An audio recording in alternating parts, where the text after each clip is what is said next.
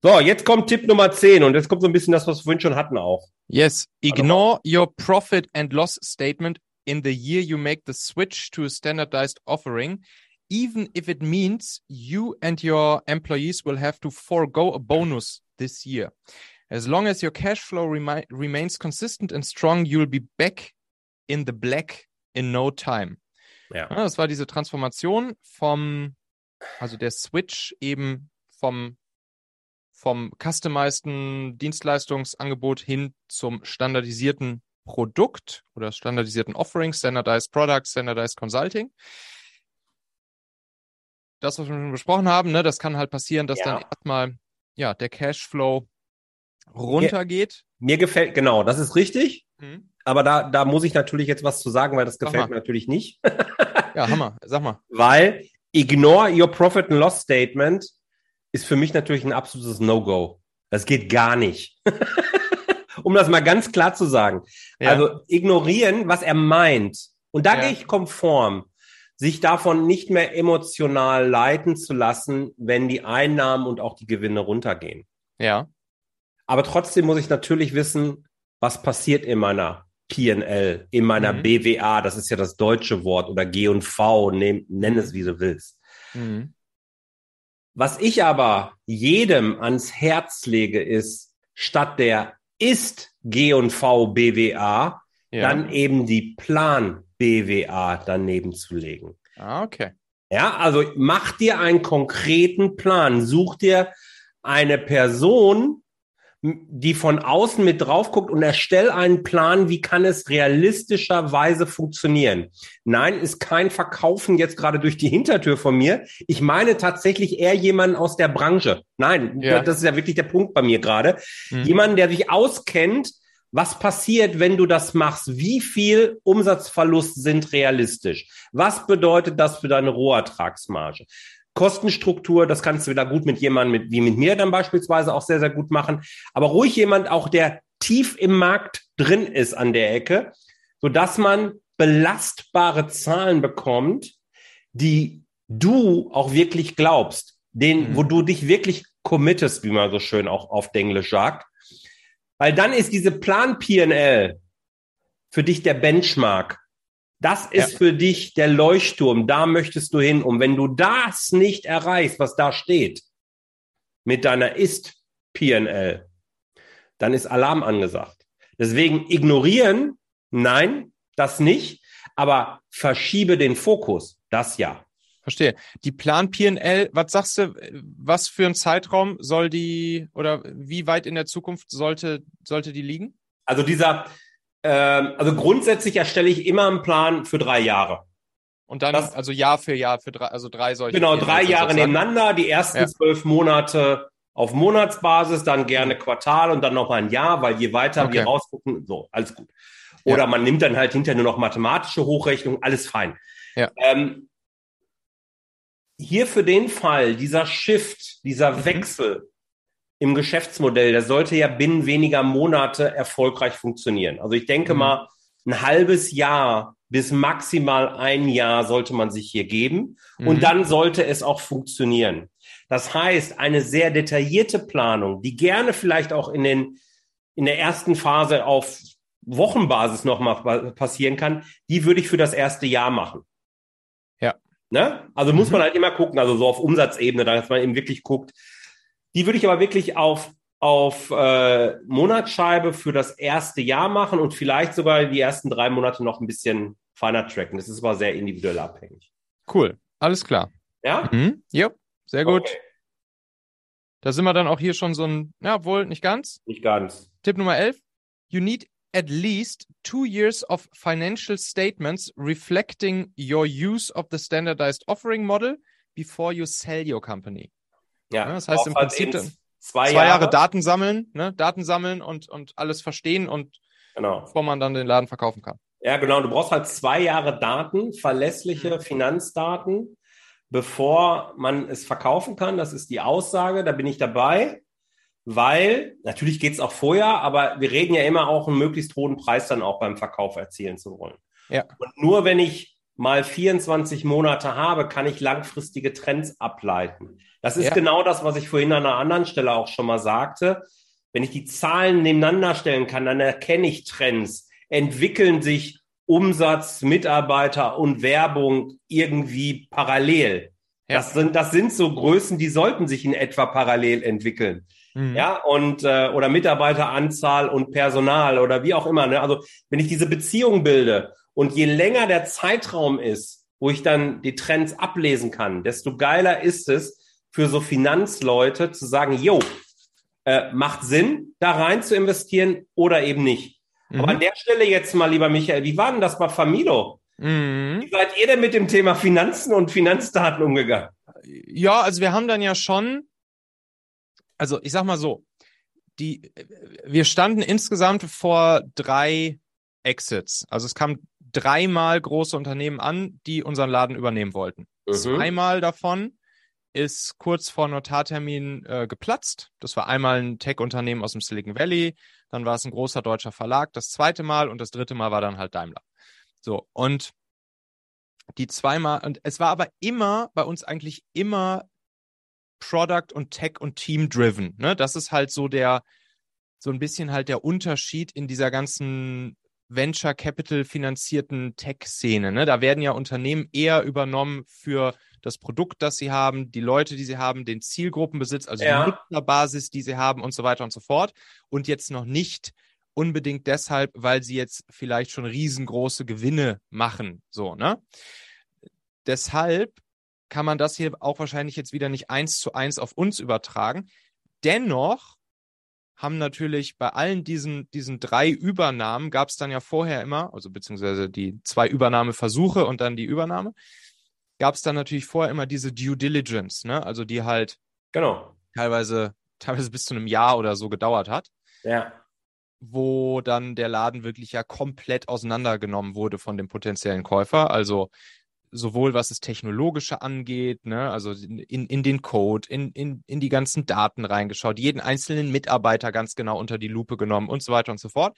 Und auf der anderen Seite natürlich auch alles Finanzielle.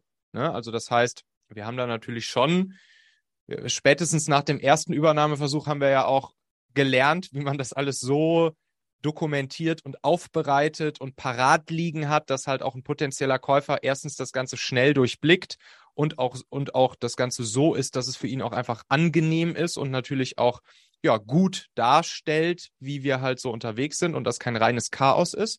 Deshalb, ja, haben wir da schon, würde ich sagen, gut drauf geachtet. Das hat zum Glück mein Mitgründer Hauke federführend alles gemacht. Ne? Also Mhm. auch da war ich jetzt nicht der Typ, der sich da in dieses Thema tief reingefuchst hat. Aber das haben wir schon insgesamt, würde ich sagen, gut, gut im Griff gehabt, so dieses Thema, ja. Ja, Due Diligence ist ja die Unternehmensbewertung eigentlich. Und was da passiert, und du hast das gerade gesagt, ja, da wurde so Legal und Tech und es wurde alles auseinandergenommen und natürlich wurden auch die Zahlen angeguckt. Mhm. Und tatsächlich ist das von der Wahrnehmung her falsch, Mhm. weil es wurden die Zahlen angeguckt, es wurden die Zahlen bewertet und um sie zu bewerten, ist man in die Fachthemen reingegangen Mhm. um Risiken und Chancen zu identifizieren in den Fachthemen, die man dann in Zahlen übertragen und dann auf den Kaufpreis auf- oder abschlagen kann. Ja. Das, ist die, das ist die richtige Reihenfolge. Ich habe ja einen sehr, sehr großen Merger mitgemacht Ja. zwischen äh, Medion und Lenovo. Da Mhm. war ich Ah, ja okay. im Kernteam drin. Ah, okay. Mhm. Und ich weiß, was so eine Due Diligence für ein Stress sein kann und Mhm. äh, auch wie nervenaufreibend das wirklich ist. Aber das Ja. Ziel ist es halt eben, am Ende der Due Diligence Phase einen Kaufpreis auf den Tisch zu haben, der weitestgehend, das funktioniert nicht zu 100 Prozent, aber weitestgehend objektiv hergeleitet ist. Ja. Dass man so einen, ja, so einen, so einen Kompromiss im Prinzip, ein Startpunkt der Verhandlungen, bevor man auf den türkischen Bazar geht, Mhm. dass man den einmal mal so hat und sagt, so. Und dann kommt noch das eine oder andere so dazu, das Zwischenmenschliche, sage ich jetzt mal. Ja, verstanden. Ja, okay. Ja, cool. also, Nee, gute- aber das ist auch Sichtweise, wichtig, wirklich für jeden zu begreifen. Am Mhm. Ende wird hier zahlisch gesprochen. Ja, Ja, klar. wollen 1000%. Zahlen.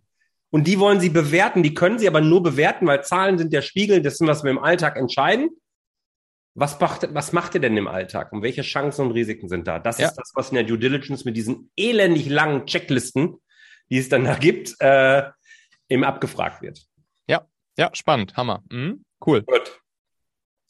Tipp Oh, Nummer das- 12. Das ist auch ein spannendes Ding hier. Das ist gerade auch ein Thema, was ich hier auf dem, gerade bei mir hier in der Firma auf dem Zettel habe. Build a management team and offer them a long-term incentive plan that rewards their personal performance and loyalty. Also beteilige Ja. in welcher Art und Weise auch immer, incentiviere deine Mitarbeiter long-term, so dass sie ja ihre persönliche Präferenz und ihre Loyalität, ihre Bindung dann im Optimalfall so spielen, dass es auch gut für dich und deine Company ist. Genau. Hab halt ein Management-Team, das du langfristig ans Unternehmen bindest. Das ist eine allgemein gültige Aussage. Das will ja auch jeder Unternehmer, gar keine Frage. Aber wie erreichst du das? Indem du auch die persönliche Entwicklung mit in den Fokus Mhm. Und das ist, glaube ich, tatsächlich, das ist ein, ja, das ist für viele was ganz Neues, weil ich glaube, die meisten, gerade kleineren Unternehmen, denken bei irgendwelchen Incentive-Plänen, also Bonusplänen, vielleicht an, an Unternehmensziele, die dann bei Erreichung irgendwie belohnt werden. Mhm. So, ja, aber das ist eigentlich nur ein Teil der ganzen Geschichte. Mhm. Weil du willst ja den Menschen halten. Und wenn du es nicht schaffst, den Menschen bei der Stange zu halten, dann wird er halt irgendwann fahnenflüchtig. Das muss man gerade vorsichtig sein mit. Ach Mann, scheiß Zeit hier. Egal, man kann nicht auf alles, Ja, auf alles, alles politisch korrekt. Aber dann, genau, ja, ja, nein, aber dann ähm, werden Leute relativ schnell dazu verleitet, dass sie innerlich kündigen. So, und dann ist vorbei. Ja. Also das ist, ja, also ein Incentive Plan, du sagst, du arbeitest da gerade dran. Ja. Was machst du da? Ja, ich, ich habe jetzt halt, ich, ich spreche gerade mit guten Leuten, Mhm. ein, zwei, die ich gerne bei mir sozusagen, ja, genau das tun würde, ich ins Management-Team holen würde. Bei Sales-Leuten ist es halt klar, wie ich sie finanziell zumindest jetzt erstmal Mhm. beteiligen, incentivieren kann. Aber hier wird es jetzt halt zum Beispiel auch um sowas wie in Richtung CMO, also Marketing oder auch ja andere andere Positionen gehen, wo man jetzt halt nicht sozusagen direkt jeden Tag messen kann, okay, heute habe ich für so und so viel Umsatz gesorgt und dann kriege ich halt flat als Umsatzprovision für jeden Abschluss, den ich mache, wie, es halt ja nun mal im Sales einfach geht, x Prozent ab, sondern ich frage mich jetzt halt, wie kann ich das smart einrichten, auch Leute in anderen Abteilungen, die halt ja zum Management-Team dann gehören sollen, auch finanziell, klar, auch was die persönliche Entwicklung und so weiter ist, das, das ist noch der einfachere Part, aber vor allen Dingen halt so finanziell mit zu beteiligen auf eine Art und Weise, die halt für alle Seiten sich gut anfühlt. Und das ist auch, also ich, ich weiß auch, dass die, die Person hat mir halt auch gesagt, dass sie das gerne möchte. Ne? Also es gibt ja auch häufig den Fall, dass man, dass man halt sagt, hm, das ist vielleicht auch gar nicht so cool, Leute äh, finanziell mit zu incentivieren, aber das ist halt auch ja eine unternehmerisch geprägte Person und dementsprechend ja für ein für normales und selbst auch ein gutes Monatsgehalt, das ist halt einfach nicht so spannend für sie, weil sie halt auch das unternehmerische, unternehmerische Game halt mitspielen möchte. Jetzt Unternehmensanteile geben, das macht einfach nicht so viel Sinn, weil in der Firma noch viele andere Sachen mit drin hängen und so weiter und so fort. Verschiedene Gründe, eine Gesellschafterversammlung willst du jetzt Ja, nicht ja, ja. aufblasen und so weiter. Klar, man könnte jetzt irgendwie so, ne, äh, so ESOP-mäßig, also virtuelle Anteile oder so, aber da ist dann auch wieder die Frage, okay, mache ich einen ESOP-Pool für alle Mitarbeiter, der sich dann nach und nach verwässert? Wie baue ich sowas auf? Naja, und dementsprechend da fuchse ich mich halt gerade auch so ein bisschen rein. Was ist da so deine Erfahrung? Ähm, kommt tatsächlich primär momentan aus meiner Angestelltenzeit. Mhm. Ähm, und da gab es keine Unternehmensbeteiligung, aber Mhm. da gab es halt ein, also diverse Bonusprogramme, Ja. die immer Unternehmensziele und persönliche Ziele am eben, eben beinhalteten. Mhm. Das würde ich auch primär bei mir in naher Zukunft dann eben so sehen, Mhm. dass ich es machen würde. Also ich würde es immer verknüpfen, indem ich sage, okay, welche Unternehmensziele kannst du mit beeinflussen? Das ist eine ganz wichtige Komponente, dass das Management diese Ziele auch aktiv beeinflussen kann. Wenn du jetzt Ja. was wie Umsatz oder Gewinn nimmst, ist es ja, vielleicht kann man das im kleinen Anteil dazu beimischen, aber da spielen Ja. so viele Komponenten rein, die die Person nicht hat. Da wird die persönliche Bindung natürlich geringer sein. Trotzdem kann man das machen aus meiner Sicht, wenn man sagt, okay, als, als Kopf des Unternehmens darfst du dich auch gesamthaft verantwortlich fühlen. Also das ist als Beimischung okay.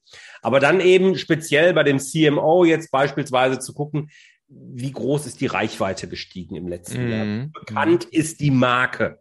Ja, das, das könnten jetzt so Themen sein, die eventuell Thema sein. Oder wie aktiv, das könnte eine spannende Perspektive sein, wie aktiv wird der Marketingbereich von anderen Unternehmensbereichen einbezogen? Mhm, mhm. Ah, okay. Mhm. Ja, wir, um mal so, so eine interne Perspektive auch reinzubekommen, weil du möchtest ja, dass alle mit als Team zusammenarbeiten. Ja, solche, solche Sachen kann man dann halt eben überlegen und dann hast du die Person vor dir. Mhm. Was möchtest du denn jetzt von der Person? Was erwartest du denn? Soll die Person mehrere Reizpunkte setzen oder hast du sowieso ein wuseliges Team? Möchtest jemanden haben, der vielleicht ruhiger ist und alles so ein bisschen irgendwie zusammenhält? Dann kann man in diese Richtung denken. Mhm. Und dann eben die, ja, den Bonus oder was auch immer du dann machst, darauf eben dann äh, ansetzen. Kann man ja dann in, keine Ahnung, 10% hier, 15% da und dann Ja. geht man dann hinterher gemeinsam durch. Wichtig ist nur, dass es objektiv messbar ist. Ja. Wenn die Person hinterher das Gefühl hat, es wird sowieso gewürfelt oder du machst so, wie du, wie dir gerade die Nase gewachsen ist, dann ist auch schwierig. Objektiv messbar, jo, das ist wichtig. Ne? Was ich mich frage, was ich mich noch gefragt habe bei so einem Jahresbonus, ich würde halt ganz gerne eigentlich das Ding ein bisschen öfters auszahlen als jahresmäßig nur, weil Jahr ist teilweise so weit weg und so weiter. Würdest du auch sagen, dass es im Prinzip ja kein Ding, vielleicht auch zumindest so weit, wie man schon mal es estimaten kann, was am Ende des Jahres rauskommen wird, zumindest schon mal anteilig schon mal sozusagen vorauszuzahlen, oder? Das könnte man machen und dann sozusagen mit der letzten Abrechnung das zu korrigieren, oder? Meistens, meistens, ja, korrigieren wie auch immer. Meistens ist es ja so, dass man sagt, okay, du hast ein Jahresgehalt und keine Ahnung, 20 Prozent davon sind variabel Mhm. oder kommen on top irgendwie. Dann hast du auch eine Summe. Mhm. Und du könntest natürlich hergehen und kannst sagen, ich bilde jetzt Quartalsziele. Mhm. Ja. Und nach dem ersten Quartal zahle ich das dann auch aus. Ja. Kannst ja machen. Ja. Und dann addiert sich das einfach nur. Ja, genau. Wenn du eine Mischung aus Quartals-, Halbjahres- und Jahreszielen hast, ja, ist es auch nur eine mathematische Übung letzten Endes, das so Ja, ja, zu gestalten, dass am Ende äh, nicht mehr oder weniger rauskommt, als rauskommen sollte. Aber es ist mehr eine mathematische Übung als alles andere. Aber gehen tut das natürlich. Ja, ja, okay, genau. Bisschen Ja. mehr Aufwand, dann Quartalsziele zu. Aber ja, im Prinzip Ja, ja, ganz ehrlich, Quartalsziele, die- okay, erst drei Monate und so gibt's dann sowieso. Das heißt, es macht ja eh. Sinn, Quartalsziele zu haben. Jetzt gebe ich doch noch einen raus. Ja. Ich glaube, wir müssen den Hörern das wieder in Rechnung stellen. Ja. also da ist so Die viel. Zahlen drin. mit ihrer Bewertung. ja, also ganz ehrlich. da ist jetzt heute so viel drin. Das ist ja gut. Ja, da das sind wir ja hier. Ja, das ist so geil. Ähm, wichtig ist, dass es nicht zu kompliziert ist. Ja, das ist, das ist nämlich das weil, Allerwichtigste. weil wenn du jetzt anfängst, ne, Quartalsziele, ja, ja, genau, da, da graut Halbjahresziele und Jahresziele. Ich will es halt simpel halten. Ja. genau, mach es nicht so, mach da keine Raketenwissenschaft. Nee, genau, deshalb. Das Ich möchte, Sinn der ich möchte mit deinen Mitarbeitern irgendwann zusammensitzen und beim Glas Bier sollen die mir erzählen, was hast du denn für ein Bonusprogramm? Und wenn die dann anfangen, eine Genau. PowerPoint-Präsentation in rauszuholen, bin ich schon einem- eingeschlafen. In einem Satz müssen die dir das sagen können. Genau, genau, Im halben Satz. genau. So, und das ist genau die Herausforderung, vor der ich gerade stehe. Natürlich Ja. würden zig Modelle und so einfallen, aber ich will es halt geil und simpel haben, weißt du? Das ist Ja. so, und genau das Verstehe ist das, worüber ich halt gerade Ja, nachdenke. geil. Okay, komm, Tipp Nummer 13. 13. Find an advisor for whom you will be neither their largest, Ja. not their smallest client. Make sure they know your industry. Also hier geht es um den Advisor, der dich sozusagen, M&A-Berater könnte man sagen, Genau. der dich beim Verkauf des Unternehmens begleitet. Habt ihr einen. M&A-Berater gehabt? Ja, wir hatten, ja, im Prinzip schon. Wir hatten beim ersten Mal nicht, bei dem Silicon doch, Moment. Doch, da hatten wir auch, bei dem Silicon Valley-Ding hatten wir einen. Also eigentlich hatten wir dreimal den gleichen, äh, denselben. Ja. Und dann aber bei den, bei den zweiten, bei dem Verlag und bei Daimler, da war der nicht mehr ganz so aktiv mit drin. Da hat er uns eher so ein bisschen auf der, auf der Seitenlinie einfach uns Gründer beraten, aber er war nicht offiziell von uns geheiert. Aber bei dem ersten Mal, bei dem, bei dem Silicon Valley Tech Unternehmen, da hatten wir ihn dann auch offiziell. Wie habt ihr den gefunden? Aus dem, aus dem Netzwerk heraus. Also ja. das war wirklich, ja, aus dem, einfach aus dem Netzwerk, Hamburger Unternehmer, Netzwerk und so weiter. Und, da war okay. der auch mit drin. Ja. Okay, und dann hat der potenzielle Käufer für euch gesucht? Hat nee, nee, nee, der, den haben wir erst reingeholt. Wir wurden, also wir wurden eigentlich immer von unseren Käufern angesprochen. Wir haben niemals aktiv ah. danach nach Käufern gesucht. Okay.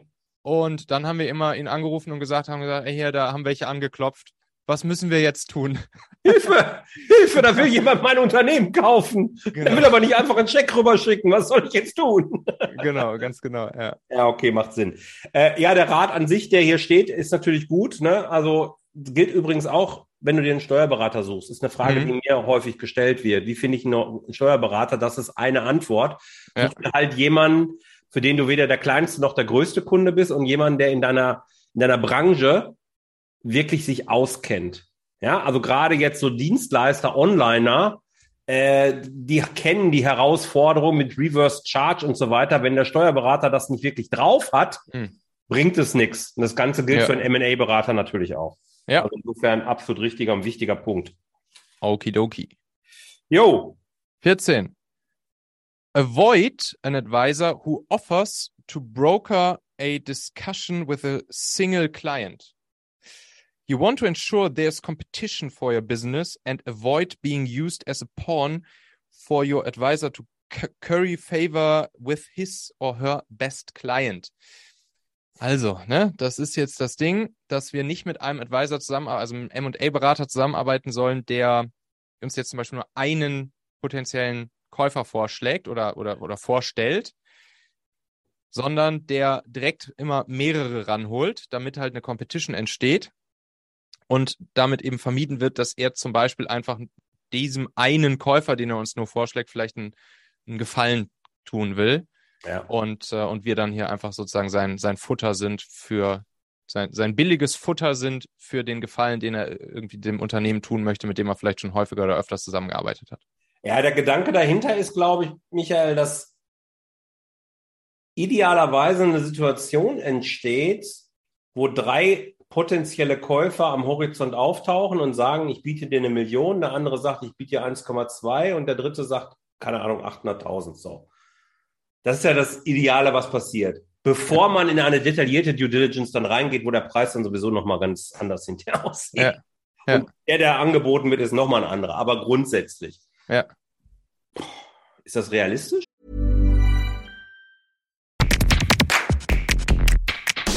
Meine lieben Podcast-Hörer, wenn dir gefällt, was du hier regelmäßig hörst, dann würde ich dir empfehlen, auch hin und wieder mal in meinem YouTube-Kanal vorbeizuschauen. Dort bekommst du dann nämlich solchen Content hier nur eben zusätzlich noch auf der Bildspur. Ich zeige ja immer viele Praxisbeispiele, Erklärgrafiken und Vorlagen, die du sofort für euch anwenden kannst. Ich habe einen Kurzlink eingerichtet, der dich direkt zum YouTube-Kanal bringt unter xhauer.com slash yt für YouTube. xhauer.com slash yt. Klicke dort gern einfach auf Abonnieren, so siehst du dann auch automatisch einmal pro Woche, wenn ich ein neues Video rausgebracht habe und kannst einfach entscheiden, ob du es dir ansehen möchtest.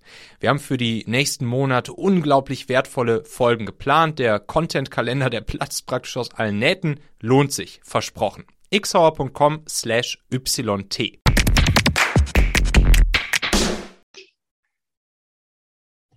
Das ist halt, hier ist das, das halt der Fall, wenn ich jetzt verkaufen will, ne? Und ja. ich sozusagen auf Advisor zugehe und sage, hey, kannst mir Käufer suchen.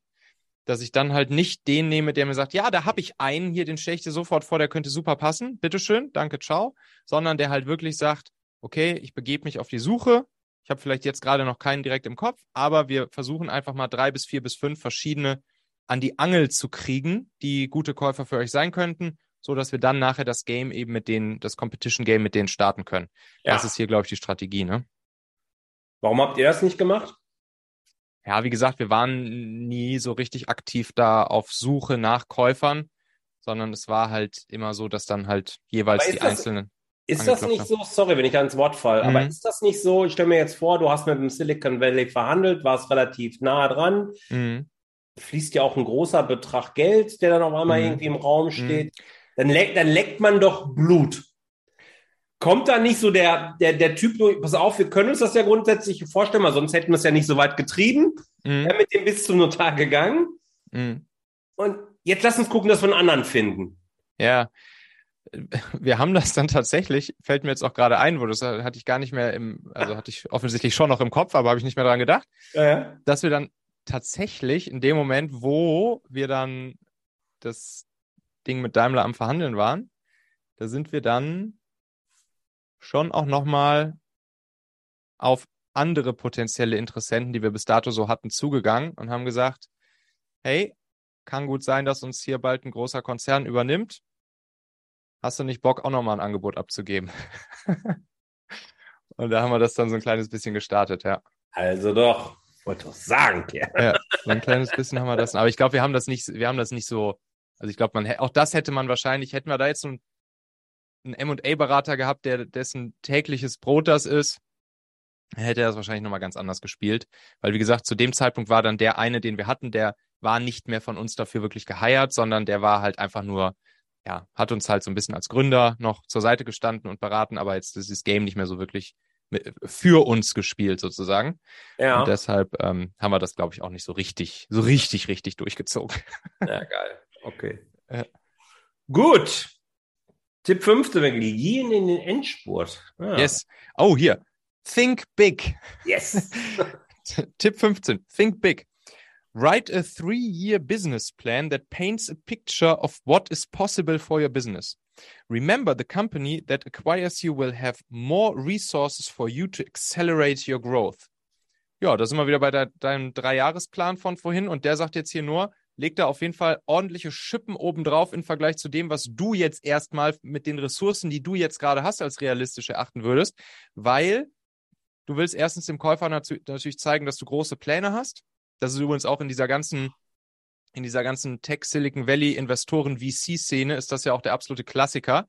Ne, man, man hat so sein, man, man hat so seinen internen Businessplan und dann hat man nochmal den Businessplan, den man offiziell bei Investoren-Pitches zeigt. Und da ist dann halt nochmal ein paar ordentliche Xe sind da halt nochmal dran. Und auch noch ein Hockeystick aufgemalt. Und ja, und äh, ja, im Prinzip sagt er hier, dadurch, dass der potenzielle Käufer einfach mehr Ressourcen hat als du und damit natürlich auch zum Beispiel einfach mehr in Marketing etc. investieren kann, darfst du das halt auch ruhig in diesen Plan mit einfließen lassen. Ne? Hattet ihr das? Ja, also wir haben ja auch Investoren äh, viele an Bord gehabt. Wir haben ja auch einiges an Venture Capital eingesammelt.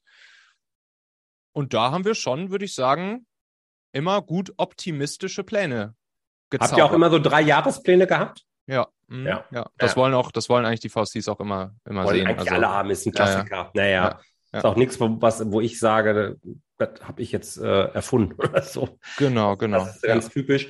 Was wichtig ist an der Stelle, ähm, es geht nicht einfach nur darum, eine Gewinn- und Verlustrechnung, eine BWA für drei Jahre irgendwie hochzurechnen und vielleicht hinten nochmal, du hast jetzt gerade Hockeystick-Effekt gesagt, ich hoffe, das sagt jetzt jedem was, äh, dass es nach hinten raus dann eben richtig abgeht mit dem Wachstum, wie so ein Hockey. Exponentielles Wachstum halt. Ne? Exponentielles ne? halt Wachstum, genau.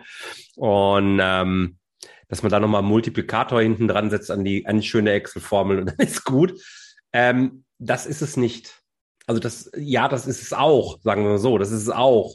Was aber ganz entscheidend ist, und das mache ich ja mit meinen Kunden, wenn ich mit denen zusammen plane, ist, die Zahlen mit einer Story zu hinterlegen eine Story, die man selber auch glaubt. Ja. Ja, also das ist das große Geheimnis, also dass man sich letzten Endes klar macht, welche Chancen, welche Risiken bestehen denn bei diesem Plan und welche Maßnahmen habe ich denn geplant, damit das auch realistisch wird. Und wenn du jetzt ja. das in einen echten Text dann reinbringst, wie du das im Businessplan machst, dann eben, wo das Ganze ja ausformulierst. Ne? Wenn ich Jahrespläne mache, dann mache ich immer nur diese Management Summary, wo die Sachen drin sind, eine Seite und dann reicht das ja letzten Endes für, die, für ja. mich selber. Dann kann ich mich aber ein Jahr später wieder auf dieses Blatt beziehen und kann sagen, okay, das habe ich mir damals gedacht dabei und warum ist das nicht eingetreten? Deswegen mache ich ja. das jährlich. Aber wenn ich das gegenüber einem Investor mache, möchte ich ja einen Dritten, einen sachverständigen Dritten von meinem mhm. Business und meinen Ideen überzeugen. Und da muss die Story zu den Zahlen passen. Wenn du denen das eine erzählst und in den Zahlen steht was anderes, ist halt doof. Ja. Dann, die, dann hören die wieder auf, äh, dir folgen zu können. Und ähm, jedes Mal, wenn Konfusion entsteht, ist das schlecht für den Kaufpreis. Ja, genau. Die wissen das natürlich, ne? Also das ist, das ist ja nicht, das Ding ist nicht gefaked. Das ist einfach, also wir haben dann zum Beispiel haben wir ein sozusagen immer ein Worst-Case-Szenario, ein Normal-Case-Szenario und ein Best-Case-Szenario einfach errechnet. So und beim Investor pitchst du dann halt in der Regel einfach das Best-Case-Szenario genau. und zeigst gerne auch nochmal das Normal-Case-Szenario. Das ist ja kein Geheimnis. Aber was dann halt passiert ist, dass, dass du, wie du sagst, die Story und die Ingredienzen halt dem Investor einfach erklärst, wie genau. es zu diesem Best-Case-Szenario kommen kann.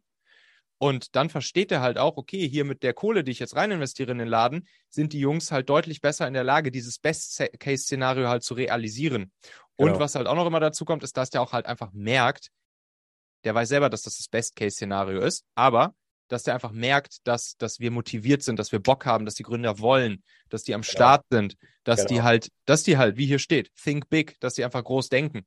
Und äh, allein das ist halt schon so viel wert für so einen Investor. Genau, da wollte ich auch nochmal einer zugeben. Sei dir darüber bewusst, was ist eigentlich der größte Bottleneck in deinem Unternehmen? Ja, wenn du jetzt beispielsweise sagst, naja, ich habe zu wenig Cash gerade, weil Corona und Tritra Trullala, was auch immer die, die individuelle Geschichte sein mag, was würde passieren? Es kommt jemand und stellt dir fünf Millionen zur Verfügung. Mhm.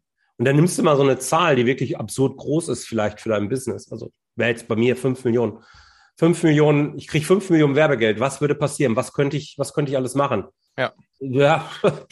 Oder auch was könntest du nicht machen, ne? Also ja, und was würde ich nicht machen? Genau. Also wie, wie willst du die fünf, fünf Millionen überhaupt ausgeben? Ne? So, also ja. da kommst du ja direkt an zig Bottlenecks. Genau. genau. Wo du gar nicht weißt, was sollst du jetzt mit den fünf Millionen anstellen? Ja, oder bei manchen ist es vielleicht nicht das Thema Geld, dann ist es vielleicht aktuell auch das Thema Mitarbeiter. Was mhm. passiert, wenn auf einmal 100 Mitarbeiter vor der Tür stehen und sagen, ich will hier rein, ich will hier rein, ich will hier arbeiten? So, ja. was passiert denn dann wirklich? Ja. Dann hast du nämlich dieses Think Big. Ja. Yes. Du musst den Bottleneck kennen, ne? Ja, ganz genau. Ja. Vorletzter Tipp, Tipp 16.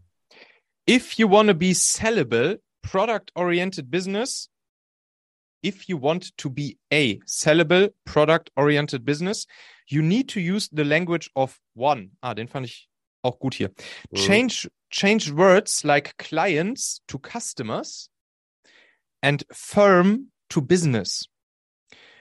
Rid your website and customer facing communications of any reference that re reveal you used a generic service business or that you used to be a generic service business. Das fand ich richtig geil. Warum? Statt K Klienten, Kunden zu sagen und ja, gut, auf Deutsch jetzt statt Firma, wie würde man dann jetzt das auf der Unternehmen wahrscheinlich zu sagen, Unternehmen, circa. Yeah. Statt Firma, Unternehmen und statt statt Klienten-Kunden, das mit den Klienten-Kunden, das fand ich eigentlich am, am krassesten noch, weil, ja, weil Kunden kaufen Produkte und Klienten kaufen halt Dienstleistungen und vielleicht Begleitungen und so weiter und so fort. Genau. Das geht also im Prinzip mit einem der vorherigen Tipps sehr, sehr Hand in Hand, dass wir ein Produktbusiness möglichst anstreben sollten und kein ja. Service-Business. Und das reibt sich dann dort halt im Prinzip ein. Für mich war es jetzt tatsächlich nicht so der ganz große Tipp. ja, äh, doch, also ich, ich finde es ein geiler. Warum, ein, warum glaubst du? Ja, finde ich geil. Ja, finde ich geil, dass wir da unterschiedlicher Meinung sind. Warum glaubst du, ist das ein großer Gamechanger für den Preis? Wenn du jetzt Investor bist oder wenn du jetzt meinen Laden kaufen willst und ich sag dir, ich habe hier, ich habe hier so laufende Klienten dann, dann, dann hast du doch schon, also ich zumindest habe dann doch schon das Bild im Kopf, wie ich hier mit meinen Klienten drei Stunden pro Woche gemeinsam auf dem Sofa oder was weiß ich, ne, auf, am Tisch sitze und sie halt berate. Und dann dafür am Ende jeweils einen Stundensatz aufrufe. Ja, jetzt haben wir mein Stundensatz sind 100 Euro, mal drei, 300 Euro bitte, Dankeschön. Nächste Woche sehen wir uns wieder, selbe Zeit, selber Ort, wieder 300 Euro Stundensatz. Bei Kunden, Kunden, den verkauft man halt, du gehst in den Supermarkt, du legst das Stück Käse auf die Kasse und zahlst einfach das, die drei Euro für dein Stück Käse. Ich weiß nicht, ich, also ich, ich finde das irgendwie, ich finde es geil. Ich finde das ein cooles Mindset-Ding. Ja, schön. auch- Also, ich verstehe das. Ich Mhm. verstehe das jetzt auch, wie du das sagst. Ja. Aber es erreicht mich überhaupt nicht. Ja, Ich okay. sage, ja, am Ende will ich Revenue haben. Returning Revenue. Ja, ja, ja. ja, vielleicht ist das auch so ein, ist natürlich ein Positionierungs- und Marketing-Ding, ne? Klar. Ja, ja. Ja, ja. Also, das ist, das ist wiederum klar, ne? Mhm. in Richtung Positionierung und so weiter, dass das alles aus einem Guss sein muss, dass das Mhm. zusammenpassen muss, das ist alles klar. Aber warum jetzt die beiden Begriffe so einen Unterschied auf den Kaufpreis machen, also irgendwie so richtig rennt das nicht rein. Aber okay. Mhm. Ja, ja, okay, ja, gut. Wobei, wobei natürlich, es kommt im Prinzip, also was sage ich eigentlich? Ich verstehe nicht, warum es nicht nur 16 Tipps sind. Ja, Ja, also wir das heißt, ja du meinst, jetzt noch, den hätte man auch rauslassen Eigentlich können. ist das der gleiche Tipp wie vorher. Hab Ja, möglichst okay. ein Product Ja, Business. Es ist, es ist eine Wording, es ist ein Wording-technisches Ding. Sowas find, das sind so die Feinheiten, das sind so die kleinen Feinheiten im täglichen, auch intern sowie extern im, im, im einfach zusammenarbeiten. Das finde ich schon, das ist, da bin ich auch irgendwie so ein, so ein Prozess-Nerd. Das finde ich dann schon, da würde ich auch, da wäre ich, da wäre ich knallhart und würde Mitarbeiter bei uns im Team, würde ich einfach korrigieren. Wenn die sagen, ja, hier Ja, muss ja auch, das ist ja auch in Ordnung. Genau, Kli- Klient XY hat angerufen, würde ich sagen, Kunde XY. Oder, weißt du, so, das sind so diese, diese kleinen, diese Hat kleinen, das bei euch eine Rolle gespielt? ach, also Kunden, das Kunden-Klienten-Thema jetzt nicht, ne? Bei uns gab es natürlich im Prinzip nur Kunden, aber trotzdem so dieses interne, die richtigen Worte benutzen, da war ich schon immer ein bisschen picky. Zum Beispiel, neu, neuer Mitarbeiter fängt im Team an. Mhm. und hat so seinen ersten, zweiten, dritten Tag oder sogar erste, zweite, dritte Woche. Und dann fragt der irgendwas und sagt sowas wie, wie macht ihr denn Folgendes? Oder warum macht ihr das nicht so oder so? Jedes Mal habe ich ihn korrigiert, habe gesagt, warum machen wir das nicht so oder so? Oder okay. warum macht, macht, machen wir das nicht so? Oder? Ich weiß nicht, das ist irgendwie das, ich finde, keine Ahnung, vielleicht bin ich Okay. da, übertreibe ich da auch einfach, aber das ist Nein, vielleicht, ich meine, ich habe noch kein Unternehmen verkauft, also nicht mein eigenes. Insofern ist alles richtig. Und das ist ja auch schön, wenn wir mal unterschiedlicher Meinung sind. Ja, ja, klar, logisch. Okay. Last but not least. Yes, Tipp 17. Don't issue stock options to retain key employees after an acquisition. Instead, use a simple stay bonus that offers the members of your management team a cash reward if you sell your company. Pay the reward in two or more installments only to those who stay so that you ensure your key stuff stays on through the transition. Also, gib dein Key Employees, deinen Hauptmitarbeitern, oder könnte man ja auch sagen, dein Management-Team beispielsweise, keine Stock Anteile. Options. Ja, Keine Anteile. Anteile. Anteilsoptionen wahrscheinlich eher, oder? Meint er hier also wirklich so die Stock Options, oder? Oder meint er Ja, aber ich glaube, Stocks? ja, ja, ist schon richtig, aber eigentlich sind es ja Unternehmensanteile irgendwie, ne, oder? Okay. Gib ihnen keine Unternehmen, wir dröseln das gleich nochmal auf. Gib ihnen keine Unternehmensanteile. Instead, use a simple stay bonus, also einfach ein, ähm, Bonus. ah, ja, aber ein Stay-Bonus im Sinne von, das hatten wir bei Daimler ja auch. Äh, Da haben die es Retention-Bonus einfach genannt. Also wie lange bleibt man halt noch im, Genau. im Unternehmen, ne? Retention-Bonus, der Genau. sich halt sozusagen anhand der Zeit, die du bleibst, auszahlt. That offers the members of your management ja, a cash reward if you sell your company. Ja, das heißt, in dem Moment, ja, das, das haben tatsächlich, das war dann auch so, das hatten auch alle unsere Mitarbeiter Mhm. die haben einen, einen Retention-Bonus bekommen, wenn sie halt eine gewisse Zeit nach der, nach der Übernahme dann auch noch da geblieben sind. Genau. Beziehungsweise auch dann überhaupt den Arbeitsvertrag dort unterschrieben haben. ist auch Ja. noch so ein Ding. Ja. Pay the reward in two or more installments to only those who stay. Ja, gut. Ne? Also dann Ja. sozusagen, je länger man stayt, desto Genau. nach und nach wird das Ding halt ausgezahlt. Habt ihr also auch so gemacht? Ja, wir hatten, wir hatten für unsere Mitarbeiter jeweils einen ESOP, also Erklär mal Stock kurz, Options? Sind, glaube ich, nicht alle äh, da sofort im Bild. Ja, Employee Stock Option Plan, also im Prinzip genau das, was er hier vielleicht sagt, was, was man nicht machen soll. Ne? Also die haben dann vom Kaufpreis jeweils einen bestimmten Prozentsatz abbekommen. Das sind dann keine echten Anteile, die sie besitzen, sondern es sind ähm, virtuelle Optionen auf den Verkauf der Firma, also auf dieses Event. Wenn die Firma verkauft wird, können sie eben ja diese Option ziehen und kriegen dann einen bestimmten Prozentsatz vom Verkaufspreis ab. Das haben wir so gemacht. Das heißt, dann haben sie sozusagen schon von dem Verkaufspreis einen, Teil abbekommen. Und dann hatten sie eben zusätzlich noch, das hatten wir vorher aber nicht mit ihnen vereinbart, das hat dann halt erst Daimler mit ihnen vereinbart, diesen Retention, also diesen Stay-Bonus sozusagen. Das kam dann noch on top dazu. Ja. Ich glaube, sozusagen ausgelöst durch den Moment, dass sie den Arbeitsvertrag dann dort auch unterschrieben haben. So circa war das. Ja, was sagst du dazu? Macht natürlich total Sinn. Man muss sich genau überlegen, wie schaffe ich es, dass möglichst viele aus dem Unternehmen, das ich kaufe, also vielleicht mal zunächst mal aus der Perspektive heraus, dass die auch wirklich da bleiben. Weil Mhm. Mitarbeiter sind schlussendlich die Substanz des Unternehmens. Da steckt das ganze Gehirnschmalz. Mhm. Ähm, die sorgen dafür, dass das Ergebnis rauskommt, das ich ja als Käufer eigentlich gerade kaufen möchte, was ich haben möchte. Ja. Äh, Und je mehr ich davon übernehme, desto eher kann ich sicherstellen, dass das auch bei mir so funktioniert, wie ich das in meinem Businessplan dann für die nächsten drei Jahre auch fortgeschrieben habe. Wenn mir jetzt alle Mitarbeiter und erst recht natürlich das Management-Team mit der Übernahme von Bord geht, Mhm. kaufe ich ja nur noch eine Hülle. Ob ich da mit meinen Mitarbeitern in der Lage bin, das dann so fortzuführen, naja, ein großes Fragezeichen. Also das wird halt nicht funktionieren.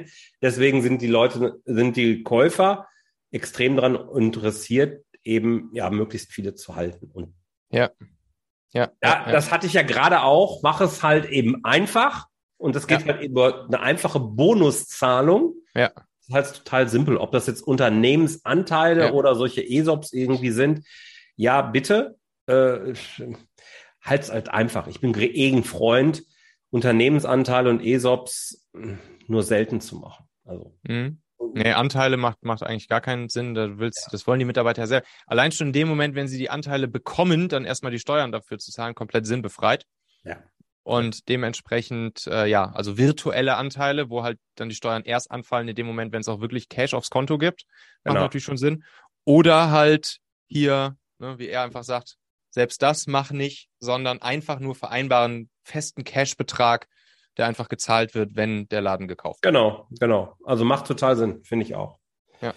Geil, sind wir, sind wir durch. 17 Tipps, jede Menge. Das sind mindestens zwei Folgen, wenn ich so auf die Uhr gucke. Jo. Ja. Anderthalb Stündchen haben wir mindestens geknackt. Ja, yeah, ein bisschen mehr sogar, wenn ich Ja. richtig auf die Uhr geguckt habe. Sind denn da jetzt Sachen bei, wenn, wenn du jetzt auf deinen Unternehmensverkauf rückblickst, wo du sagst, das fehlt mir eigentlich. Das ist so eigentlich einer meiner größten Learnings, vielleicht so ein, zwei Sachen, die fehlen mir hier eigentlich, darauf würde ich immer noch achten. Nee, ich fand das jetzt gut, dass wir das am Ende noch mit der Mitarbeiterbeteiligung besprochen haben, Mhm. weil das war für uns auf jeden Fall ein wichtiger, wichtiger Faktor, dass das dann auch geklappt hat. Ja. Weil wir haben ja wirklich gesagt, also wir drei Gründer, David, Haug und ich, haben gesagt, hey, wir wollen den Laden nur verkaufen, wenn unsere Mitarbeiter da Lust drauf haben, wenn die mitkommen, wenn alle an Bord bleiben und dass halt keiner sagt, er hat keine Lust, da jetzt mit hinzugehen. Und gleichzeitig glaube ich auch, dass es schon auch noch die Leute dazu incentiviert hat, zu sagen, ja, okay, komm, let's do it, lass da zusammen hingehen. Natürlich, weil sie auch dann mit finanziell dran beteiligt waren. So. Und ich glaube, hätten wir das vorher nicht gemacht, also hätten unsere Leute keinen ESOP gehabt, hätten wir nicht diesen ESOP-Pool gehabt, aus dem die Mitarbeiter mitbeteiligt wurden im Verkaufsfall, könnte es sein, dass der ein oder andere Mitarbeiter vielleicht sich nochmal überlegt hätte, ob er wirklich Lust hat, vom Startup in den, ins konzernigere Umfeld sozusagen zu wechseln. Ja, ja. Das Okay. war bei uns auf jeden Fall ein wichtiger, wichtiger Faktor. Mhm. Ja. Nö, dementsprechend, was ich für heute halt mitnehme, ist vor allen Dingen dieses Productizen. Gut, das ist jetzt, ist halt geil, das hier nochmal schwarz auf weiß nochmal wieder vor Augen geführt zu bekommen. Und Ja. ja, da brauchen wir, sind wir beide, glaube ich, begeistert von, ne? Ja, Äh, solche Sachen zu standardisieren, systematisieren und so weiter. genau. Dementsprechend, ja, das ist auf jeden Fall das, was wir heute, was ich heute auf jeden Fall deutlich jetzt anders mache als früher zum Beispiel. Sehr, sehr geil. Dann sage ich vielen, vielen Dank, lieber Michael, für die ausführliche Zeit für deine Einblicke in den Unternehmensverkauf. Fand ich extrem spannend. Also mir hat diese Folge richtig Spaß gemacht und ich glaube, da ist auch echt so viel Mehrwert drin. Also die Folge werde ich mir garantiert auch mal selbst nochmal anhören und mitschreiben, ähm, weil da echt so viele Sachen drin sind, die normalerweise im Rahmen eines Podcasts auch nicht zur Sprache kommen, weil es einfach gar nicht passt. So, und äh, war jetzt hier drin, da hast du viel zu beigetragen. Mega, vielen, vielen Dank. Alle Links zu dir packe ich natürlich in die Show Notes machen Podcast, auf jeden Fall hören, ist richtig geil. Ist einer meiner Lieblingspodcasts, so haben wir uns ja auch kennengelernt. Mhm. Sag doch auch nochmal kurz deinen an, weil wir wollen die Folge ja auch hier machen, Podcast bei mir ausspielen. Sag nochmal kurz, wo man dich findet. Mein Podcast heißt Großartig, der Unternehmenspodcast für von deinem Personal CFO, weil hm, das bin ich halt eben. Ja. Äh, findest du auch auf allen möglichen Plattformen. Und äh, ja, wir werden genau wie das Interview von mir äh, bei Michael auch auf beiden Kanälen ausstrahlen, weil wir einfach gesagt haben, da ist so viel Mehrwert drin. Das ist sowohl für Michaels Community als auch eben für meine absolut wertvoll. Und Michael, das weißt du noch gar nicht. Ich habe mit dem einen oder anderen im Vorfeld drüber gesprochen. Mhm und habe gesagt, ja, ich mache da demnächst so eine Folge mit Michael und da geht's rund. Die sind so neugierig schon auf das, was wir ja? da fabrizieren. Ja, Boah, wie geil, ihr beide auch noch zusammen.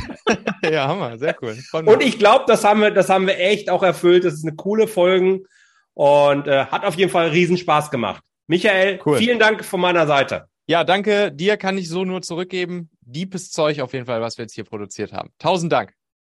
Gerne.